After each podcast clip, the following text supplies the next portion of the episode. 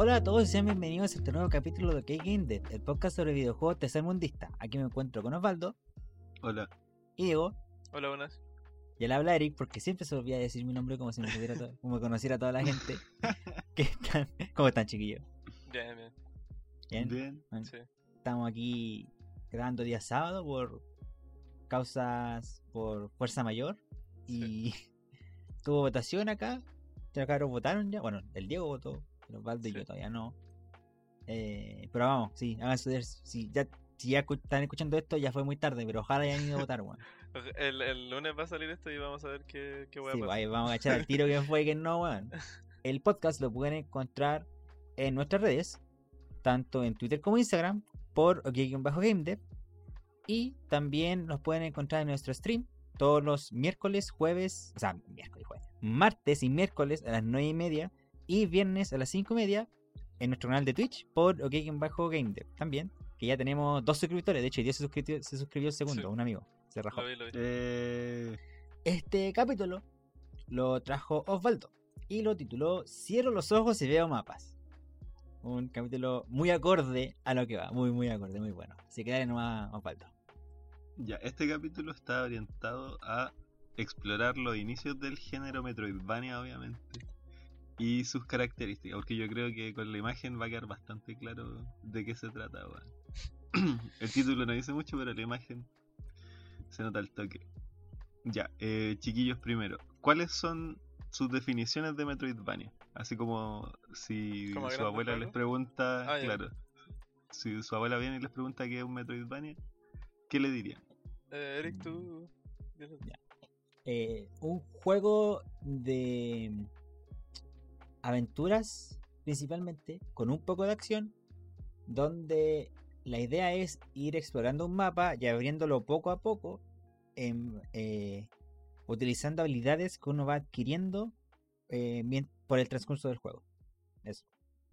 Sí, sí. ¿Y tú, Diego? Eh, yo lo explicaría como juego eh, de aventura en el que uno va explorando un mapa, la misma cosa que le. No, pero eh, diría que principalmente es como un juego en el que a medida que avanzas va, va ganando habilidades para ver más mapa del que ves en un inicio.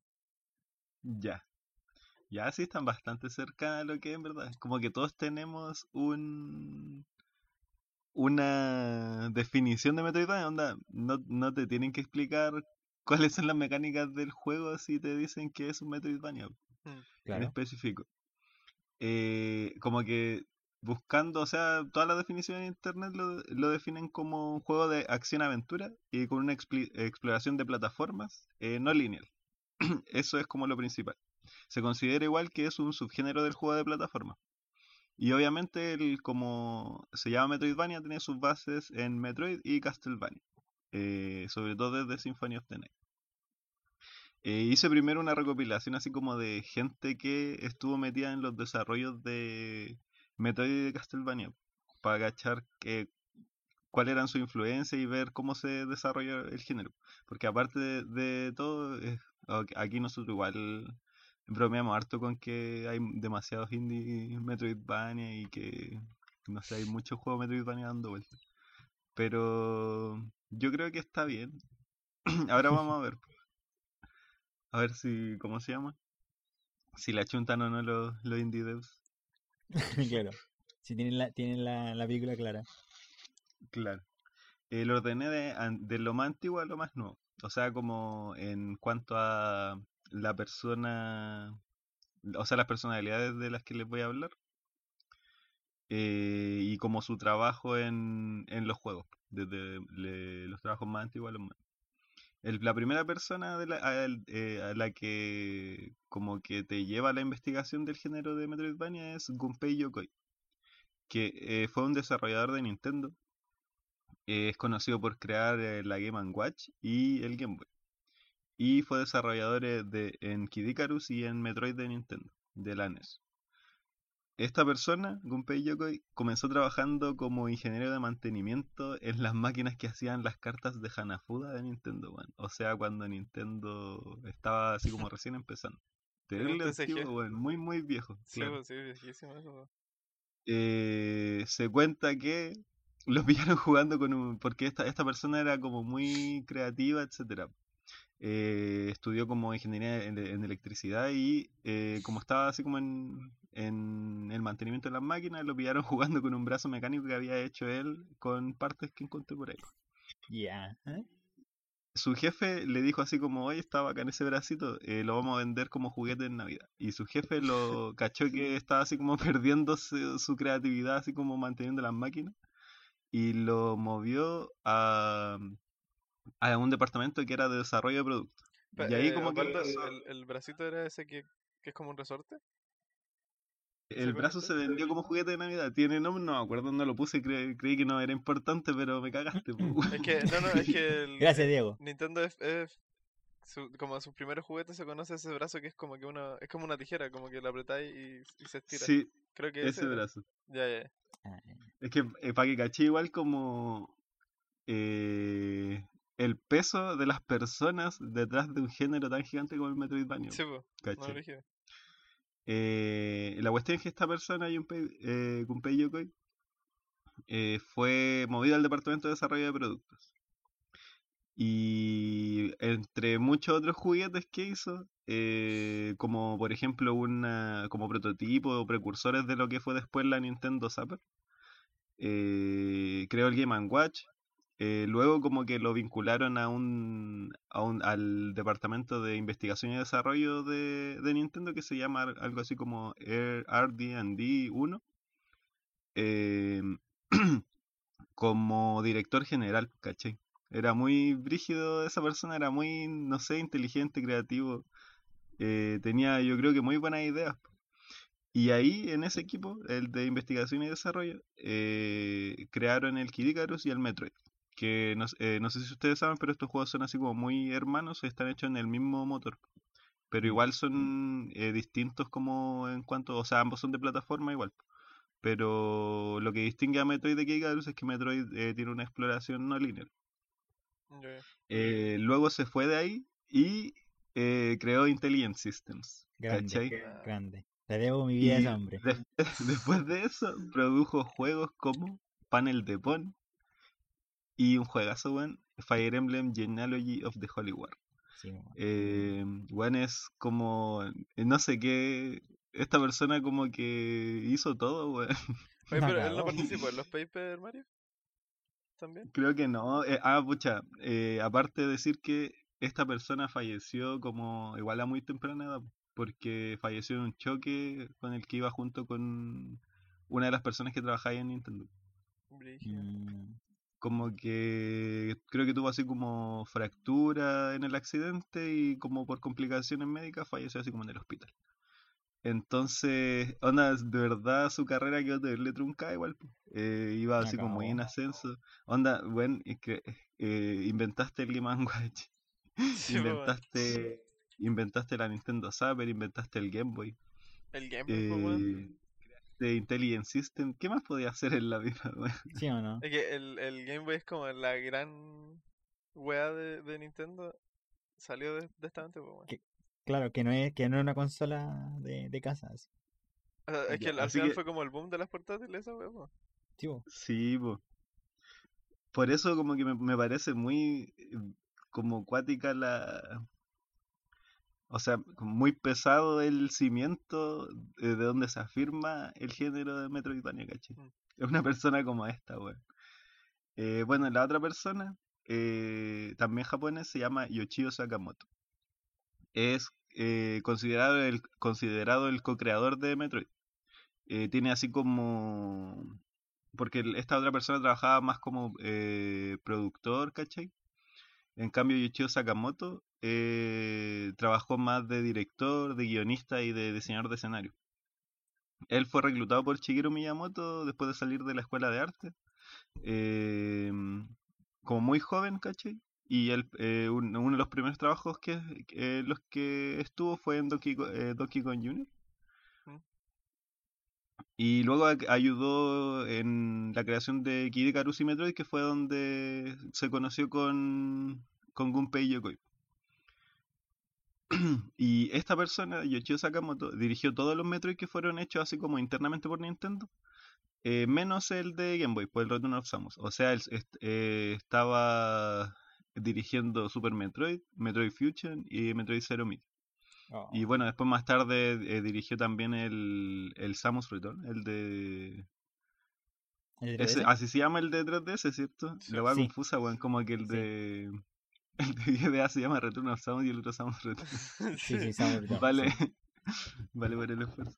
Eh, ¿Qué más? Ah, bueno, eh, él decía que en el desarrollo, por ejemplo, del, del Metroid Fusion, él solo recibía feedback del equipo de investigación y desarrollo, o sea, el este del RD&D 1, eh, que es la- las mismas personas con las que trabajó en Kid Icarus y en Metroid. Eh, porque creo que hay, hay otro equipo de RD&D de investigación y desarrollo de Nintendo que debe ser el 2, que es, que ese está como dirigido por Shigeru Miyamoto. Pero no estoy seguro, en bola estoy inventando. En bola competían y bola. Era como el primero, ahí el primero. Una así. Claro, ¿de más? Bueno, Nos faltan sillas para el primero.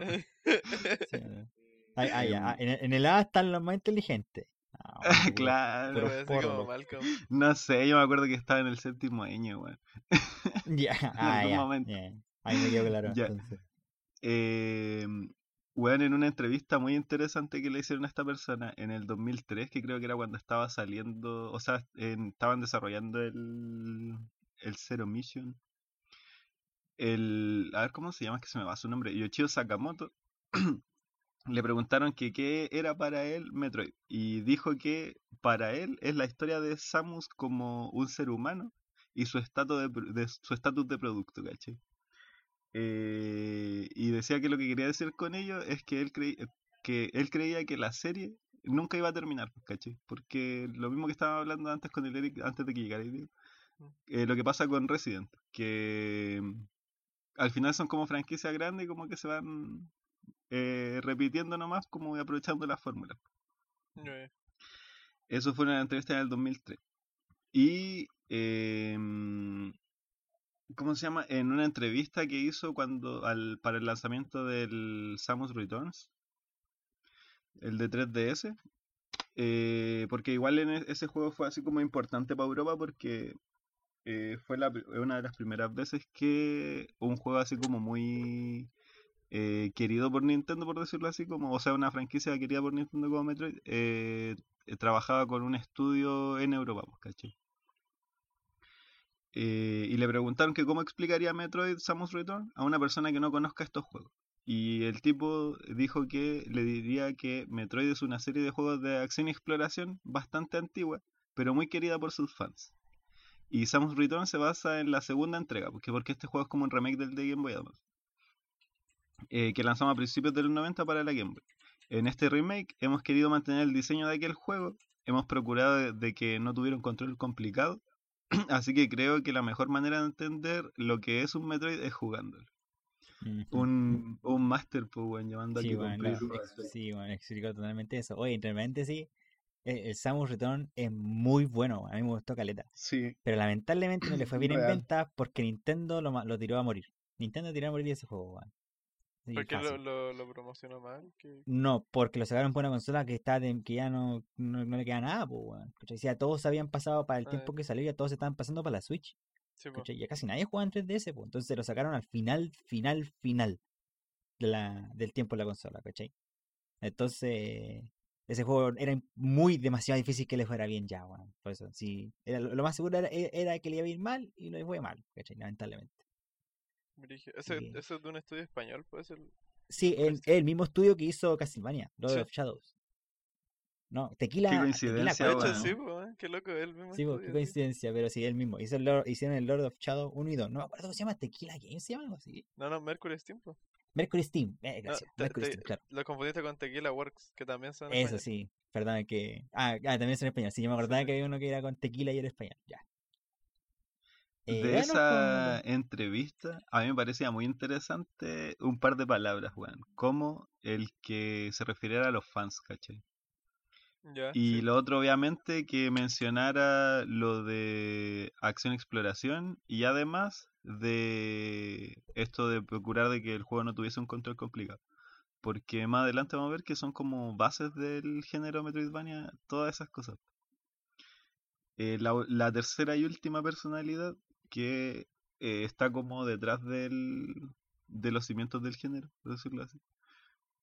Cargándolo en la espalda, weón. Cargando todo el, toda la industria del video. no, mentira. Cargando todo lo indie. Es eh, Koji Igarashi. Esta persona fue el, el director de Castlevania Symphony of the Night. Antes fue programador y escritor de escenario en Konami. En un juego de citas, weón. Terrible acuático. Después fue productor en Castlevania as- desde el Castlevania Symphony of the Night, que salió como el 90 y algo. 97 creo. Hasta el Harmony of Despair en el 2010. Y luego en, en 2019 lanzó, que creo que lo anunció en 2015 y salió el 2019, el Bloodstain, que se supone que era el sucesor espiritual del Castlevania. O sea, así se, se vende ese juego. Eh, Koji Igarashi mencionaba que a él se le pidió crear un escenario para un, para un juego, pues, ¿cachai? Dentro de Konami. Luego de su trabajo en este juego de citas. Y él era programador igual. pues. Eh, y él insistió así como en programar para este juego que tenía que diseñar un, un escenario que era Castlevania. Y no, lo dejaron programar, pues así que dijeron, no, hasta el escenario nomás. Terrible acuático. Y gracias a ese diseño de escenario, eh, el loco logró ser productor de Castlevania durante 7 años. Y dice que durante esos 7 años, él acumuló muchos fans fuera de Japón, ¿cachai? Y que es algo muy importante como para su carrera. Y Garachi mencionaba igual que la grande desarrolladora en el 2015 no estaban interesadas en producir juegos Metroidvania. Y que a él le interesaría mucho eh, explorar el género como... O sea, seguir explorando el género. Por eso mismo, esta persona, y un poco motivado por el éxito que tuvo Keiji Inafune, el, de, el que estuvo detrás de Mighty Number 9, de la estafa piramidal de Mighty Number 9, y como que crea su su desarrolladora de videojuegos que se llama Artplay y levanta un Kickstarter para trabajar en, Blood, en Bloodstain, eh, Koji Igarashi.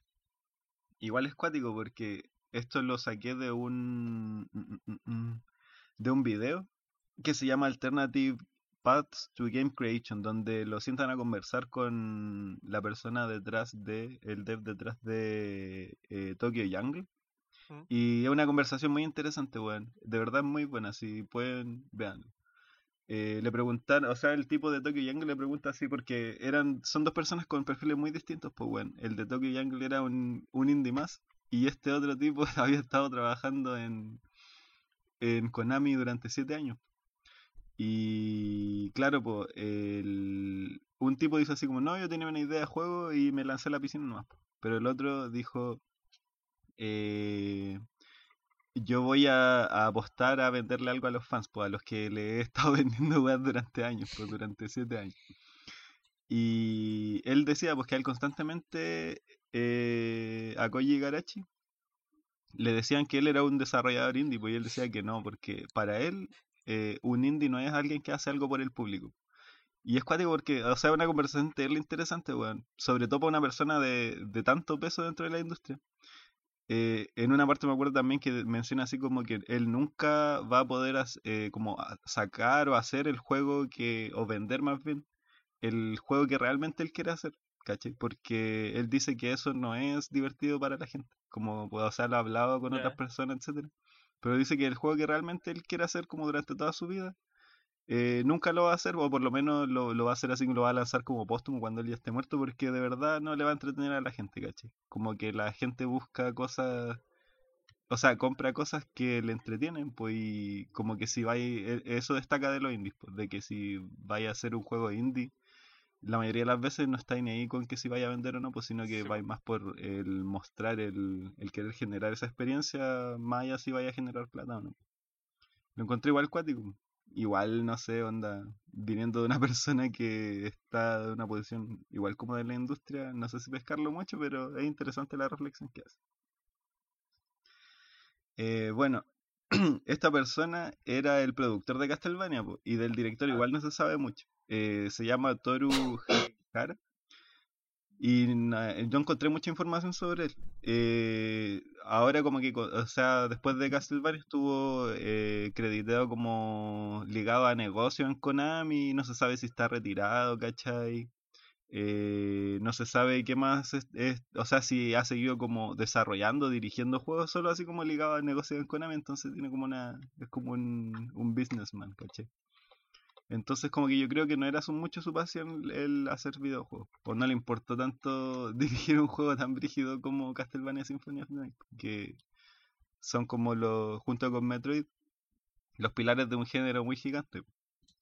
Eh, de acuerdo como a lo que les conté de estas tres personas, eh, ¿qué patrón ustedes ven eh, en estas como personalidades que forjaron el género Metroidvania? Parte tú, Diego, ahora, que yo partí. Yo veo que primero son son todos de Japón. Eh, Ya, Ya. importante. ¿eh? lo no sé, o sea, como que igual todos tienen background un poco diferente en principio, o sea, como que dos de ellos son eh, eh, más o menos trabajaron en, en pegas creativas, eh, lo cual ayuda bastante. Em, pero sí yo diría eso, como que el- todos tienen como un background de trabajar en otras pegas creativas y son japos. Eh, a lo mejor también que trabajaron en plataformeros previas. Que siento que es como el, siento que el Metroidvania viene de hecho. Yo siempre he explicado en mi cabeza el Metroidvania que es como el, el, plataformero 2D típico, pero mundo abierto. Es como esa, para mí ese es como en concepto de mecánicamente. Y yo cacho Claro. que eh, como que el salto ahí se genera, como venían de juegos así. Eso pienso yo. ¿Y tú, Eric? Mm, ¿Agregáis Aparte de lo que dijo el Diego, eh, como la, eh, a decir como la mente, pero tienen como una forma muy particular de ver los juegos, weón. ¿Cachai? Así como el comentario es como el de que tiene, pa- para entender un Metroid tenéis que jugarlo porque es muy difícil explicarlo. Eh, como lo de Igarashi de que lo- los indies no son para el público. O también la, la mentalidad creativa que tenía eh, Yokoi, po, así como para crear un juguete que después lo vean y no me digan esta weá va a ser la, la mano, así, ¿cachai? Claro. Yo creo que su, su mentalidad como creativa era muy grande y tienen como cosas muy particulares en- entre ellos mismos, que no se ven, que no se ven mucho en, en game dev en general, po, sobre todo en game dev como del cargo creativo, o sea, de directivo, por dicho, Ya. ¿cachai? Sí, pues, igual es cuático porque hay algunos que están como de productor y cosas así. Bueno, Claro. claro, pues son todos japoneses, muy cuática esa cuestión. Yo también eh, sentía que son personas que llevaban trabajando en la industria desde muy temprano. Onda como que eh, ellos para hacer juegos se influenciaron de otros medios. No como creo que nos pasa a nosotros, que nosotros nos influenciamos del mismo medio y a veces de otros medios para hacer juegos, ¿cachai? Y eso igual es fuerte, weón. Ujú. Eh, y esos otros medios son en su mayoría cine, por ejemplo Alien, o la literatura gótica como Castlevania, o sea, como que Castlevania tiene mucho de eso, ¿cachai? Y por lo tanto son eh, como género o cultura occidental, igual, pues son japoneses que están como accediendo a esa cultura occidental. Eh, algo parecido a lo, que, a lo que a mí me pasó cuando vi Dark Souls, pues, que es como una lectura japonesa de como esta media de eh, occidental de caballero y esas cosas. po. Eh, otra característica no menor es que casi todos están vinculados al diseño de niveles, escritura de escenario, dire- diseño de escenarios, pues. Entonces, yo creo que ahí está el, el fuerte del Metroidvania, en el, en el diseño, o sea, lo- ahora lo llamaríamos diseño de nivel porque escritura de escenarios, ¿qué puede ser como el, el si tenéis como que escribir diálogos para personajes o ese tipo de cosas? Pero sería mm, más ligado al diseño de niveles, Claro. como lo conocemos nosotros, como lo, lo aprendimos. Eh, y bueno, como que ahora el, lo que sigue es revisar un poco eh, los dos juegos que, que pararon el género. Eh, Metroid Super Metroid primero, porque son los más antiguos igual. Eh, no, en verdad da lo mismo porque después igual hablo del Castlevania 1. Eh, bueno, el eh, Metroid es un juego de ciencia ficción donde el jugador toma el control de Samus Aran, que es una casa recompensas que se enfrenta a piratas espaciales, eh, quienes pretenden usar unas criaturitas así como me parecía Medusa llamadas Metroides para sus maldades. Yo creo Sí. que con eso, le, si es que no conoce Metroid y está escuchando esto, le va a quedar bastante claro. Metroid son las criaturas, el personaje Claro. no se llama Metroid, se llama. Bueno, Eso pasa como con todas las sagas de, de Nintendo que como que el protagonista no es el nombre del juego. Con Claro. Zelda también, pues.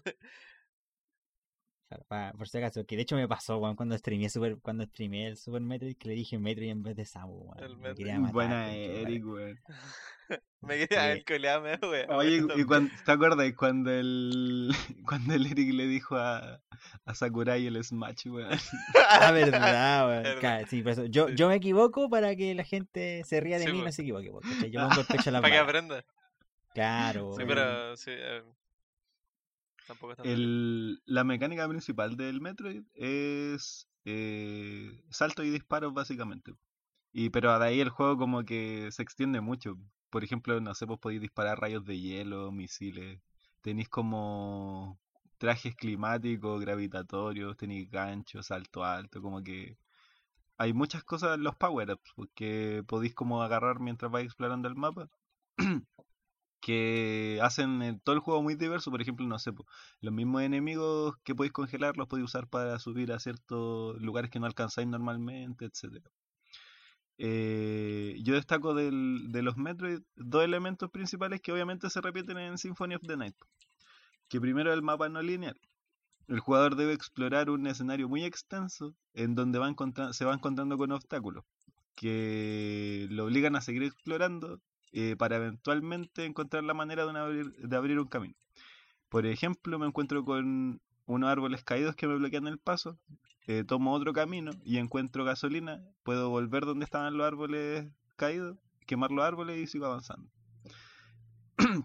Lo otro que tienen este tipo de juegos, o sea, el, el Metroid, es progresión del jugador. Eh, la misma exploración que motivada como por este bloqueo de camino, etcétera, eh, permite que el jugador vaya adquiriendo como poderes o power-ups que le permiten seguir avanzando por el mapa o que hacen la navegación más fácil. Y creo que en los dos juegos el que se refleja más, eh, el que refleja más, más fielmente el concepto Metroidvania es el Super Metroid, de Metroid y, Metro- y Super Metroid. Eh, yo creo que obviamente el avance gráfico del Metroid al Super Metroid hace que la inmersión sea mucho mayor. Eh, y además que el juego es muy cómodo de controlar. Yo por, por lo menos a ese juego no le encuentro nada así como malo que sea mejorable. Y siento que como que si eres un ser humano civilizado tenéis que jugarlo sí o sí. Sí, mira, mira, yo que streameé el, el Super Metroid, la única cuestión era la el tema del mapa, que es súper difícil moverse, por el, como apretar Start y ver el mapa del, de todo. No, no, como que no podía hacer nada más, como que podéis ver dónde estáis, no podéis ver otros lados, ¿cachai? Como yo creo que era lo único que yo me acuerdo que dije así como, esta weá yo creo que deberían arreglarla. Como, como como sí, que la visualización de- del mapa es como muy limitada, ¿sí tú? Claro, la manipulación del mapa es nada, literal es nada, porque no podía hacerle nada mapa, ¿cachai? Así como que podáis, para, en caso así como, pucha, ya estoy acá, eh, ¿qué otra parte no he revisado? Cuestiones así, no, no se puede en Super Pero ¿cachai? no indica, por ejemplo, por aquí no hay pasado. Eh, es que sí, pues sí. El mapa te indica por los lugares, por los lugares donde hayas estado, pero por ejemplo estoy en tenéis zona 1, 2 y 3. Yo estoy en la zona 2. Solamente puedo ver el mapa de la zona 2. No puedo ver ni el del 1 Ah, ni la ok. 3. Ya, a ya, menos ya. que me vaya a la zona 1. Te ¿Cachai? cacho, cacho.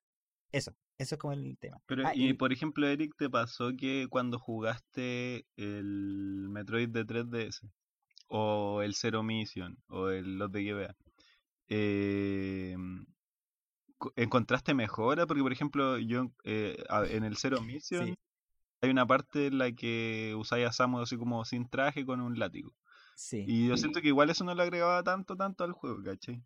Eh, era, mira, eh, bueno, de partida igual el Zero Mission es un remake del 1, entonces yo creo que es como también una cuestión que quisieron agregarle, que a lo mejor que no pudieron agregar en el 1, ¿cachai? En, su, en el original.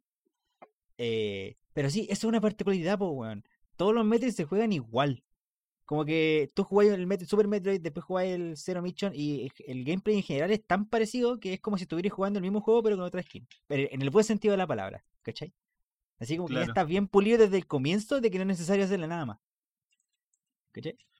Em, Me acuerdo que en el de 3DS agregaban esta mecánica que era como de parry, Sí, pero ¿Qué ta- aparte de eso, sí, pero ta- también era como muy extra que si lo hubieran sacado hubiera sido un, un súper bueno igual, yo creo. sí. Como, como que yo personalmente me gustan harto ese tipo de mecánicas porque soy un loco más tirado para, la- para las mecánicas, un jugador más mecánico. Entonces, de, si me puedo expresar mejor dentro del gameplay del juego de alguna manera, mejor todavía. Por eso el parry me gustaba. Pero si tú lo quitáis, yo creo que el juego hubiera sido muy bueno igual. No. Como que simplemente así como que los jefes no tengan que hacer el parry obligatorio, cuestión así y chao. ¿Cachai? Claro. Eh, ah, pero y lo otro, igual ¿Tú quería no, no has jugado ningún, ningún Metroid, Diego? O eres un El, de NES. Pero el Ah, inicio. El de nomás. NES. Pero el inicio nomás. eh, Ah, No, ya. nunca me lo Ya, terminé. Ya. Ya. Eh, así, antes de que pasé justo al Castlevania, era una. que quería comentar lo del mapa no lineal. Del nomás, dele. Como que en, en el ejemplo, como que me sonó mucho Resident Evil, ¿cachai? Por el sentido así como, ya. de- no, no, tanto por lo que hiciste, sino por, por lo que pasa después. Porque la idea del Metroidvania es que. Entonces, pesqué la gasolina, así como quemé los árboles, y la gracia del Metroidvania es que ahora todos los lugares que tengan árboles voy a poder pasar por ahí porque los voy a Claro, poder po. quemar. Esa es la gracia. No es como, una, co- como que tenía un power-up para una cosa, no. Tenía un power-up que te permite abrir muchas partes en muchos lados diferentes del mapa. Esa es la, la- como una gran gracia de los, de los Metroidvania en general. Claro, que pues en el mapa comentar. existirían varios lugares con árboles caídos que te bloquean el paso. Exactamente, ¿cachai? Entonces la gasolina es tu power-up para poder quemar todos esos árboles. Ya, pasamos entonces a Castlevania. Al caso Castlevania, weón. En caso Castlevania. weón. Puse así en, en la pauta y le puse caso Seguiste, Castlevania. seguiste el formato Crunch Compilation, weón. Sí, bueno. Te una No, no me acuerdo. Referencia, referencia. Estaba. No me acuerdo. Yo puse caso Ubisoft, caso Rox. Ya, ya- sabemos cuál ocupaste de base, ¿viste? No, ocupé el del Eric, ¿qué te pasa? Eh, bueno, en el. En... Quise partir acá por el. Es que igual es, es un poco más interesante el caso de Castlevania porque por lo menos en Metroid está súper definido del, desde el primer Metroid cuáles son las mecánicas que, va, que usa la saga por siempre. Claro. Eh, creo que cambia nomás en, en los Prime porque son como de. Como medio. O sea, son shooter en primera persona, ¿cachai? Pero aún así, eh, esos Metroid conservan el, el elemento Metroidvania de exploración, etcétera. Eh, pero en el caso de Castlevania no, po, porque Castlevania parte de una forma muy distinta. Eh, bueno, en el Castlevania 1 yo le puse dale con el látigo porque, weón. Y nada más que hacer en ese juego que spamear el látigo. Es un juego de plataformas lineal, eh, donde como que su appealing era matar vampiros. Yo puse así como al tiro mi, mi review porque, o sea, eh, para la.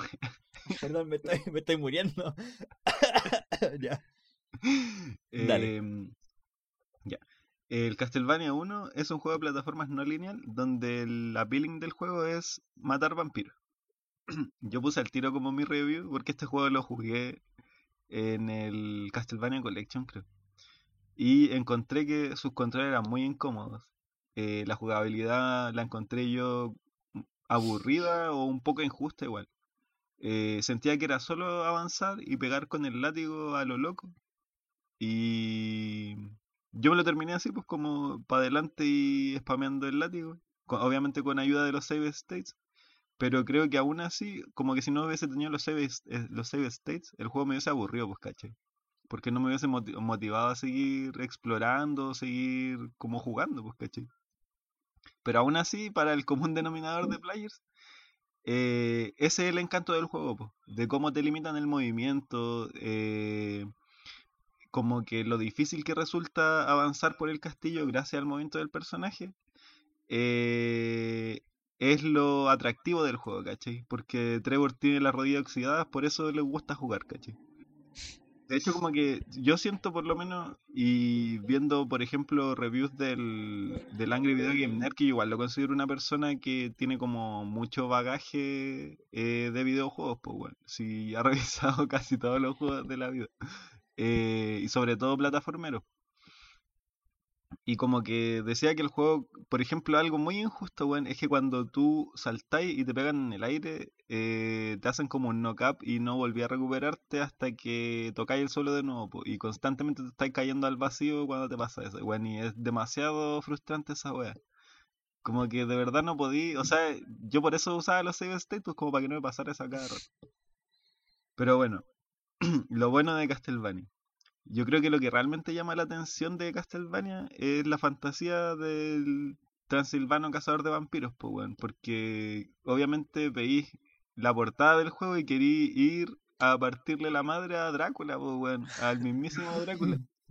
Me acuerdo que el, en el review de Castlevania del, del Angry Video Game Nerd, y así como parafraseándolo, decía que era como, weón, Drácula es el mismísimo rey de los vampiros, weón. Y cuando empezáis el juego, te muestran, o sea, te toca a ti pelear, no sé, pues contra la muerte, contra Frankenstein, y onda así como, onda Drácula es tan bacán que la muerte está bajo sus órdenes, ¿cachai? Entonces ya cuando voy a ver a Drácula, pues, ¿cachai?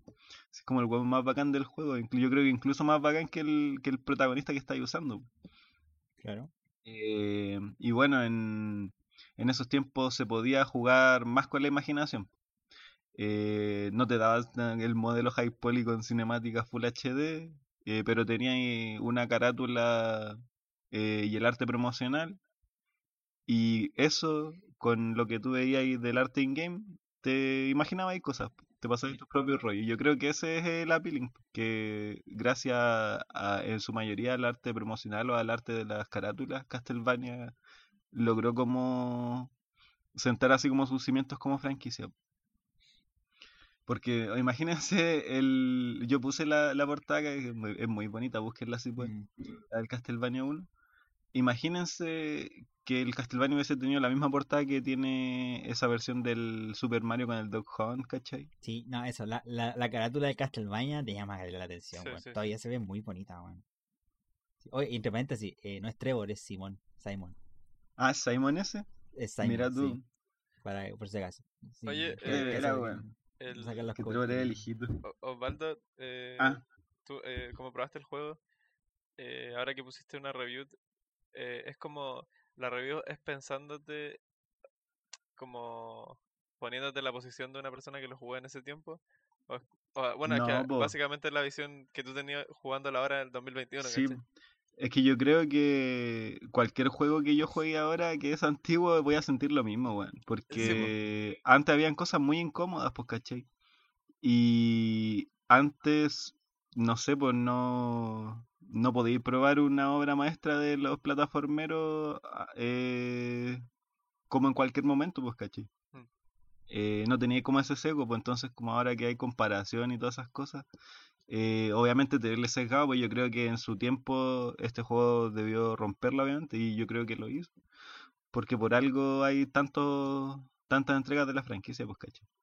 Pero claro, pues mi análisis eh, eh, o review, como quieran llamarlo, es totalmente desde una persona que se dedica solo a jugarlo el weón. Sí. No, pero está bien, mira, Pero, yo que eh, estoy jugando ahora la saga Resident Evil, la estoy jugando, intento jugar todos los, los de la saga principal, por lo menos no los spin-offs, así como Bloodbridge y esa cosa. Eh, sí, eh, la perspectiva te es brígido, es como muy brígido no, no criticar un juego por las comparaciones que hay ahora lo que he podido jugar ahora. Claro, es, pues. es muy difícil. por, muy, por muy eso yo difícil. creo que es importante reconocer, porque eh, yo creo que este juego, si hubiese sido malo, eh, no hubiese tenido una versión coleccionista, bueno, bueno, no sería lo que es, es, es Sí, hoy Castlevania con series Netflix y todo ese tipo de cosas. Entonces, cuando uno ve ese tipo de obras eh, y la encontráis mala o no te gustó por X motivo, hay que buscarle lo bueno, pues, ¿cachai? Hay que buscarle qué es lo que ve la gente. Por eso mismo busqué reviews de personas que sí les gustó, ¿cachai? Mm. Eh, No, no, y a mí, y a claro, mí pues, me, me parece interesante eh, las dos perspectivas. O sea, tanto el, el ojalá ver la review que escribió el weón en la Club Nintendo del 90 y algo, ¿cachai? claro. Y, y la, la review que te hace alguien que lo jugó ahora, ¿cachai? Para mí es igual de interesante porque veis lo que ha evolucionado el medio. A, a día de hoy, ese tipo de gameplay está más desfasado que la chucha. Y por algo no, no, funca, no funciona contigo.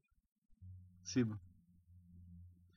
Sí, pues, por eso yo soy un poco, no sé, como, eh, como que no me gusta mucho eh, jugar los juegos de la consola virtual, de NES, ¿cachai? Ese tipo de cosas, porque siento que pasa rabia, como, Sí, sí, rabia, Mira, weón. ah, de alguien que an- el año antepasado se terminó por la consola virtual el Mario 3 y era Link to the Past. Sí. Sí, es pa' puro pasar rabia, weón. Oh, Me acuerdo cuando Eric llegó contando al instituto la weá que tenéis que hacer para terminártelo y Oh, la weá "Ah, ridícula, weón. ¿La, la voy a contar rápido? no sé, si- no sé qué tan largo. No, sí, es súper corta. Sí, el otro, el otro día me estuve contando eso, weón. Es que, ya, entre paréntesis. para terminarte el Link to the Past tenéis que matar a Ganon, pero para Ganon tenéis que ocupar las flechas de luz. Para sacar la flecha de luz tenéis que encontrarla de una- dentro de una caverna. Y para abrir la puerta de la caverna tenéis que usar una bomba, como en todo el juego. Pero específicamente esa caverna ocupa una super bomba. Para sacar la super bomba tenéis que comprarla en tu casa. Cuando estando en el mundo oscuro. Porque ahí ya no está tu casa, sino que hay una tienda. Pero la tienda no está al tiro. Para desbloquear la tienda tenéis que ir a salvar a un enano que, Pero, que está en el mundo oscuro, ¿cachai? Y del mundo oscuro tenéis que, que es un sapo, en todo caso, como que si no lo hacéis por si acaso, no tenéis idea que el mono tiene que salvarlo, lo salváis, eh, lo, lo lleváis al mundo normal, se, como, que, como que te dejan comprar la bomba, porque no sé por qué te dejan comprar la bomba con ese enano culiao ahí, y la compráis, ¿cachai? Ya, digamos que vale 50 rupias, ya, lo mismo, compré las 50 rupias, lleváis la bomba, pero tenéis que tener cuidado, porque la bomba no podéis correr, solo podéis caminar, si te ponía a correr la bomba se queda atrás, y si te pega la bomba explota. Y Sí. la bomba tiene un, tiene un tiempo que no se ve en pantalla. O sea que tenéis que llegar rápido, caminando y, y- y sin que te peguen. Si llegáis así, llegáis ahí, llegáis a la caverna, abrís la cuestión, sacáis la flecha de luz y podéis ir a matar a Ganon. Ese tipo de y tenía así como fle- flechas de luz por siempre. No, porque tenéis que ocupar la barra de magia. Si, no- si, si se te acaba la magia peleando con Ganon y no la matáis, tenéis que empezar de nuevo la pelea. No, y-. Eso no te lo dice el juego en ningún lado. Oye, en paréntesis, Zelda, el, los juegos, los primeros juegos de Metroid y de, o sea, como de exploración no lineal, también toman harto de lo que fue el primer Zelda, porque ese Mm. juego también estaba diseñado para ser eh, un juego de exploración no lineal. Sí, pues verdad. Claro. sí. Pero bueno, ese fue mi pequeño rant. Co- Continúa nomás con Simon Quest, Osvaldo. Ya, ahora sí es Simon o él mismo. Sí, no, él ¿Él mismo. No, no, sí, él mismo, sí. Es como el, Link's Adventure. Es como lo mismo del Zelda 2, Link's Adventure. Castlevania 2, Simon Quest. Sí, es la misma persona. Después de la primera entrega de Castlevania, salió Simon Quest, que aquí se incluyeron los elementos no lineales a la, a la franquicia. Y están muy vinculados al RPG japonés. Onda del estilo, mijito, tráigame este ítem, si no, no le abro la puerta, ¿cachai? Eh, distinto a necesito tener este ítem para eh, romper todas las puertas que sean de esta forma y poder pasar, como es el, el Metroidvania. Eh, así como también se agrega un sistema de niveles. Tú como que vais, mientras matáis enemigos, vais subiendo de nivel. Obviamente se conserva como esta temática gótica, eh, pero gráficamente yo por lo menos lo siento eh, menos logrado que el, el juego anterior de Castlevania, porque el primero. Igual es cuático eso. Eh, como que, o sea, por lo menos para mí existe un retroceso gráfico. Luego del Simon Quest, del Simon's Quest, salieron muchos juegos de Castlevania, weón. Eh, que combinaban estos dos principales elementos, pues como, eh, como que el foco siempre era explorar el castillo de Drácula. Aunque en algunos, como en el Castlevania 3, trataban de romper como la linealidad del juego eh, con selección de personajes, pues entonces como que tenéis distintos escenarios, ¿cachai? Pero siempre se volvía la fórmula que había utilizado el primer juego. Eh, refinando los gráficos igual, las bandas sonoras, las mecánicas, hasta que llega el Castlevania Symphony of the Night. Igual entre comillas, o sea, entre paréntesis, el Simon's Quest eh, es considerado uno de los peores juegos así como de, de la vida, weón. Es cuático. Porque sabes que yo cu- cuando lo jugué, yo lo encontré mejor que el Castlevania 1, weón. O sea, lo que alcancé a jugar, que igual lo jugué poquito. Pero también es de esos juegos como dice, eh, como lo que contó el Eric con el Zelda, po, de que tenés que hacer cosas de que mm, el juego no te explica, pues, ¿cachai? Y eso obviamente es ridículo, pues, weón. Si no existiera el internet hoy y las guías, no podríamos terminar esas weas, pues, ¿cachai? Bueno, eh, ahora toca revisar Symphony of the Night. Eh, es el año 1997. El 10 de marzo estrenaron Buffy la Casa de Vampiros del 97.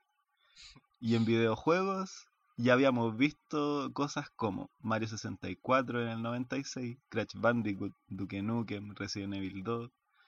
Y todos son títulos 3D, pues, como que en esa época estaba muy en auge el 3D. Y el 20 de marzo llega el Castlevania Symphony of the Night.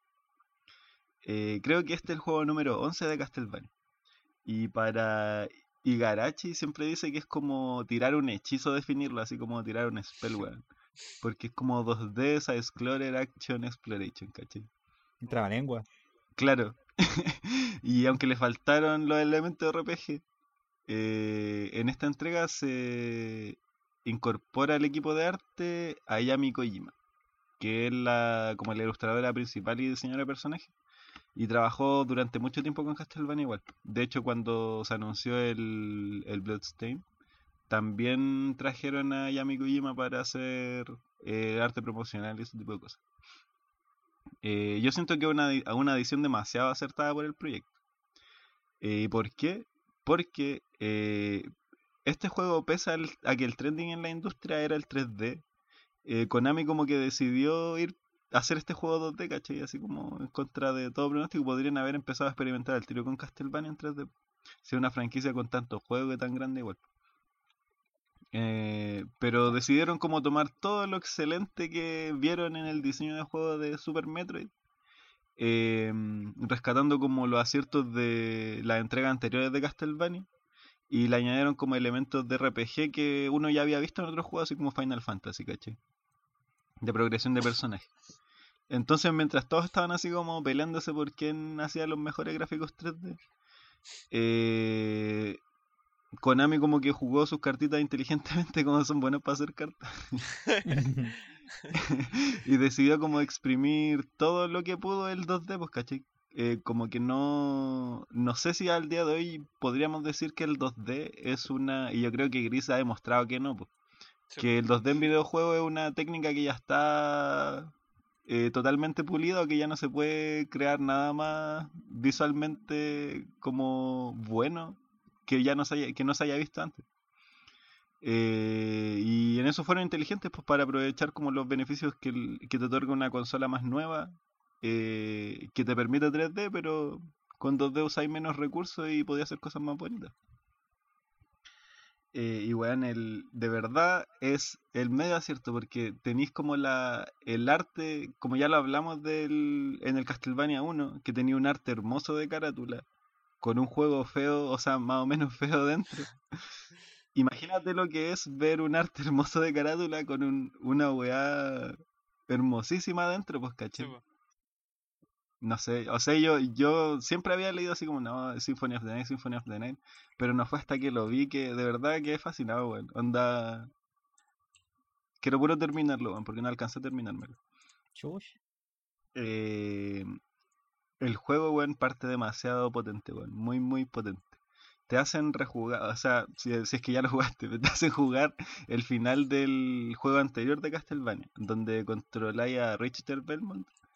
Eh, con todos sus poderes, obviamente, pues si. También tenía, eh, tenía estos elementos de progresión de personaje, así como que vais ganando poder y la cuestión.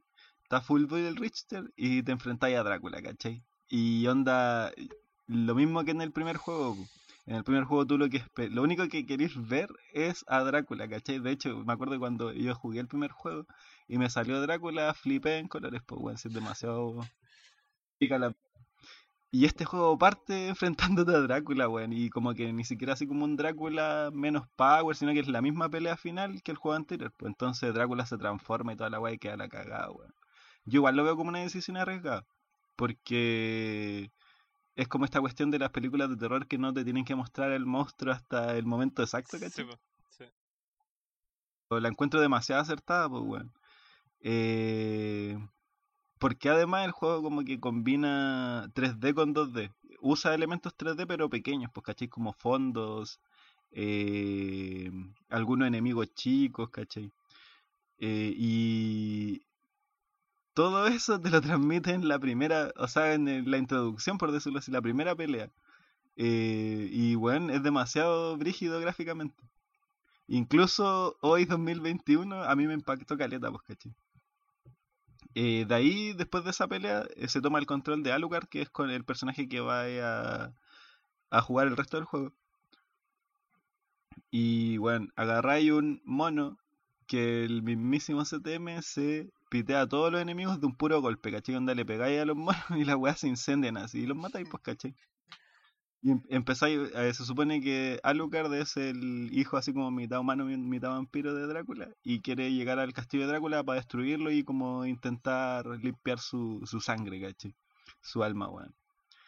Entonces ya llegáis al castillo de Drácula y en una habitación te encontráis con la muerte y te quita todos tus poderes, weón. Y volví a ser un. ¿Cómo se llama el. Esos anuncios de los juegos del Mafia Boss, weón? Ah, el, el lacayo, un lacayo. lacayo level 1. Sí, Volví a ser el lacayo level 1, weón. Y obviamente ahí tu objetivo es querer volver a recuperar, a poder deletearte a los monos de un golpe, pues, weón.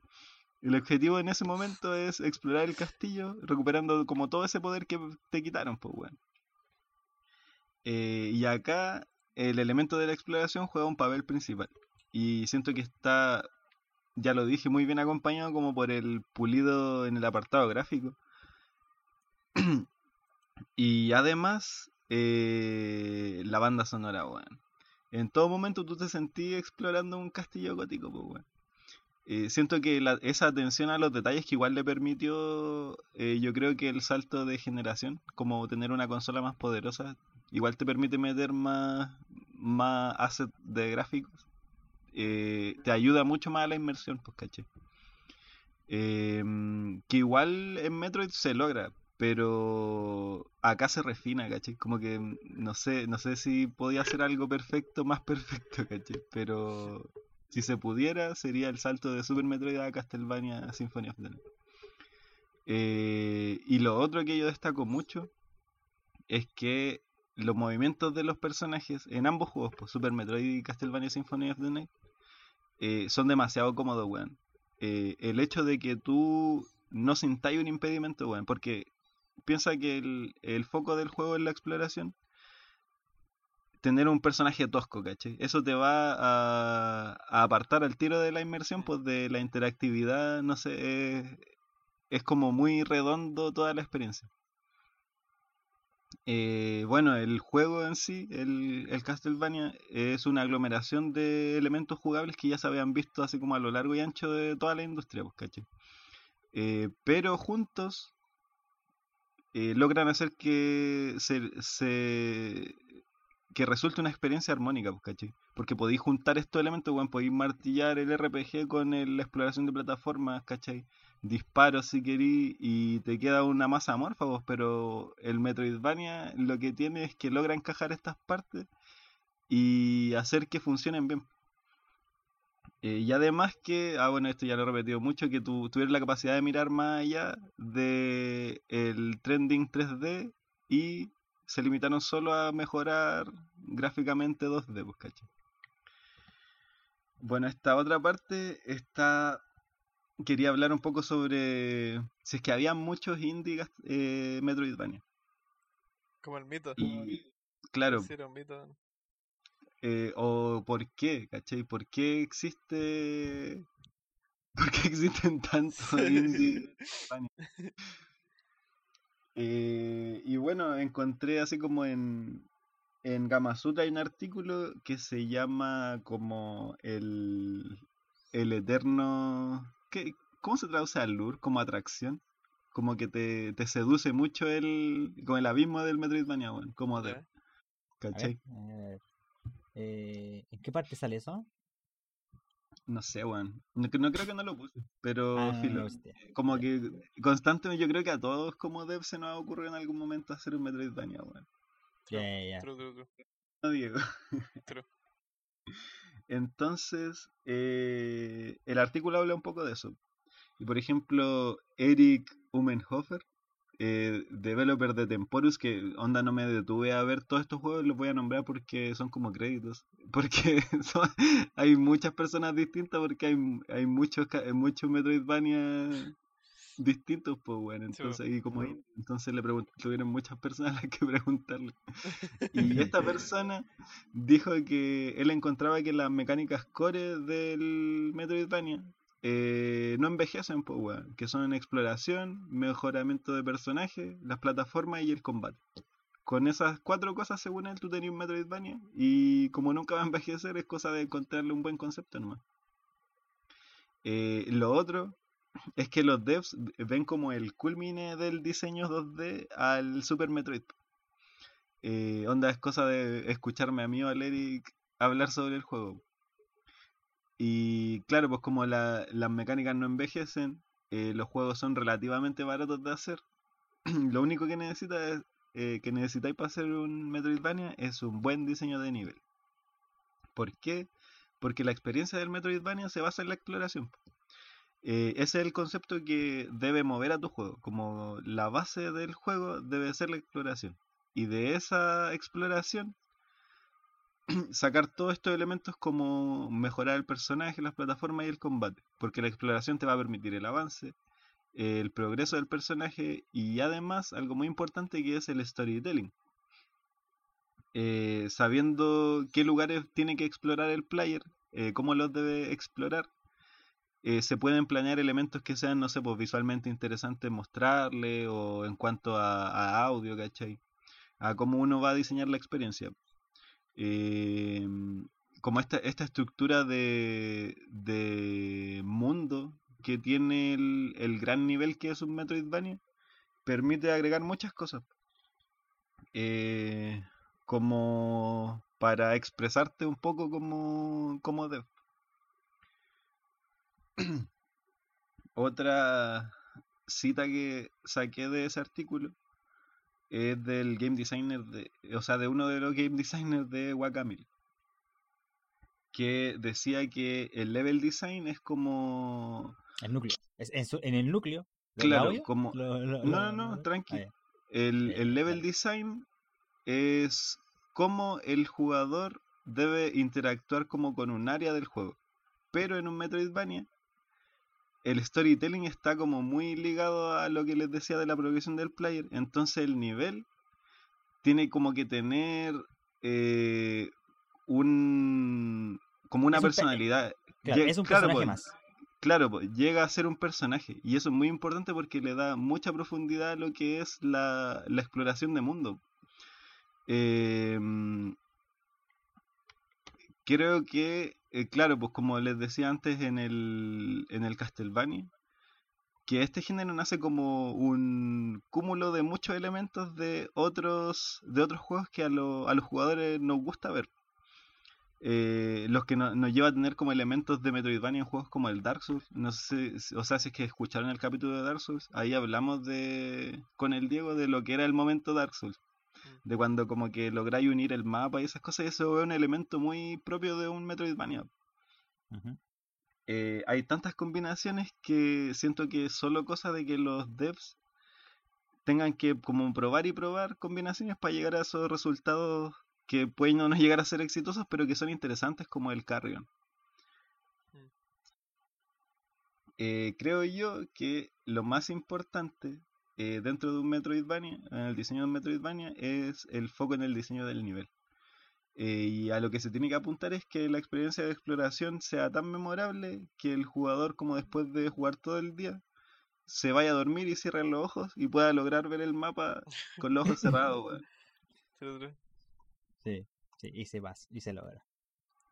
Eh, yo siento que en, en ese sentido, eh, como resumiendo lo que resumiste como de las bases del, del Metroidvania, eh, justamente el Hollow Knight, que es uno de los dos Metroidvania que yo he jugado con el junto con el Ori, eh, es como que aúna todos esos elementos, por eso es considerado por todos como el gran Metroidvania actual. ¿Cachai? El, el hecho de que logre. Yo en, en muchos momentos en ese juego. eh, el solo hecho de, sacar una habilidad nueva pa- para después recordar que en tal parte del mapa había una puerta que se abría con esta habilidad nueva que saqué. eh, y hacerlo así durante horas sin avanzar nada en la historia. Eso, solo eso ya era entretenido. Que era justamente eso, por la exploración. ¿Cachai? Aquí ahora saco un poder, entonces ahora puedo ir para hablar con este loco, que me abre esta puerta y que eh, ahora tengo más mapas para explorar. Eh, eh, es justamente esa sensación eh, la que creo que te referís. Y eso, eso se logra con un buen diseño de nivel. Sa- ¿Sabéis qué? Yo tengo que rejugar el Hollow Knight porque de verdad no, yo no estoy tan de acuerdo con eso, weón. Siento yo que No, el juego bien hecho. te, te, es que va, a lo que voy es que el juego igual tiene, como es un Metroidvania Dark eh, Souls-like, porque eso es en realidad el Hollow Knight, eh, hay cosas que igual te dificultan la exploración, po, weón, ¿cachai? Y que a mí me pasó eso, que no me gustaba mucho explorar el Hollow Knight. Y como habían cosas de que tenéis que tener sí o sí, como por ejemplo el tema del mapa, de cómo se actualiza el mapa, cómo podéis saber dónde estáis, ¿cachai? Eh, esa- esos como detalles que para mí igual me chocaron mucho. Por eso tengo que rejugarlo, para estar como 100% seguro de mi, de mi, como de mi opinión del juego. Quiero, quiero yo por lo menos rejugarlo para estar 100% seguro, ¿cachai? No es que sea necesario para una Pero no persona sé, hacer eso. entiendo igual. Eh, pero sí, lo que yo creo que tiene el Hollow Knight mucho, mucho mejor que no tiene el Metroid y que no sé si lo tendrán los Prime, aunque no creo, es el storytelling, weón. Eso sí que el agua de Hollow Knight es muy buena, ¿cachai? El tema de, los, de hablar con los personajes, de cómo se cómo progresa el mundo en el que estáis. Eso sí es muy bacán, ¿cachai? De que si pasáis por un lado, en cierto punto, y después volví a pasar por ese lado, en otro punto, el lugar cambia. ¿Cachai? Y eso es algo que no pasa en los Metroid. po. No sé si pasará en el, en el Symphony of the Night, pero no pasa en los Metroid. ¿Cachai? Es raro eso. Pero en el Hollow Knight sí pasa, y- y tiene sentido el por qué pasa, y te vas dando cuenta como qué, qué es lo que pasa como con lo con el Bloodborne, por ejemplo, cómo va, que, que una de las cosas que, que, que mucha gente adora del juego es cómo el mundo va cambiando mientras vaya avanzando en el juego, pues, ¿cachai? Que si te después empecé a hacer backtracking y empecé a ver partes anteriores, te das cuenta de cómo los personajes van reaccionando a cómo se va cambiando el mundo. Y en el Hollow Knight también pasa eso. Y para mí eso es como una de las grandes cosas que tiene ese juego. Que no tuvo Metroid y no, y no ha tenido Metroid todavía en su tiempo. Vamos a ver en qué va a quedar Metroid Prime 4, pues, ¿cachai? Cuando salga el 2035. Eh, Yo- y, y- y justo lo que mencionáis, eh, me recuerda lo que había dicho de los Baldo, que era que eh, al final todos estos juegos que han salido, de hecho, en la década, de la- en la década del 2010, tienen de referencia toda la base por detrás. Eh, Sí, entonces, como que eh, expandieron por encima de eso.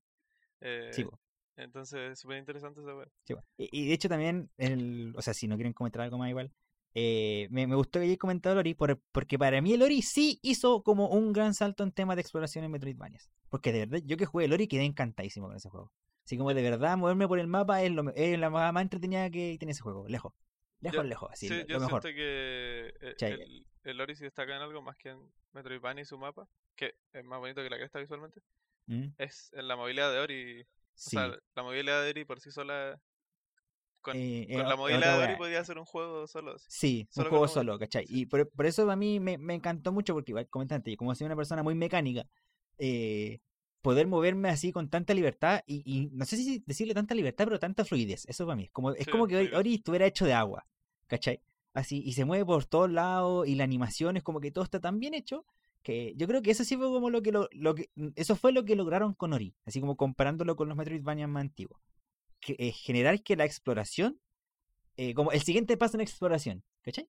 Así Sí. como ya, como en temas de gameplay, de mecánicas. Así como que, que moverte por el mapa ya sea un, una muy buena sensación. Solamente el hecho de caminar de un lado para otro, ¿cachai? Em, A, mí me. Pero me- Eric, No, dale. dale. ¿Mm?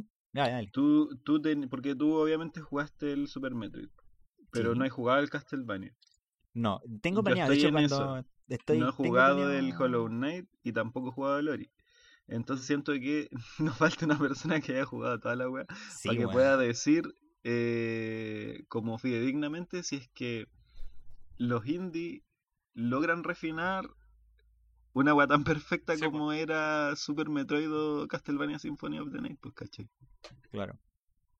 Sí, o Sí. sea, claro, tan pulida, sí. Eh, creo que es un buen ejercicio que podemos hacer en el futuro, weón. Claro, Pero yo creo aquí que el, sí. Eric Sí. eh, se jugó. Sí, de hecho, yo, yo soy el que está más cerca, po. Me, Sí. me falta Sí. solamente jugarme el Symphony of the Night, nada más.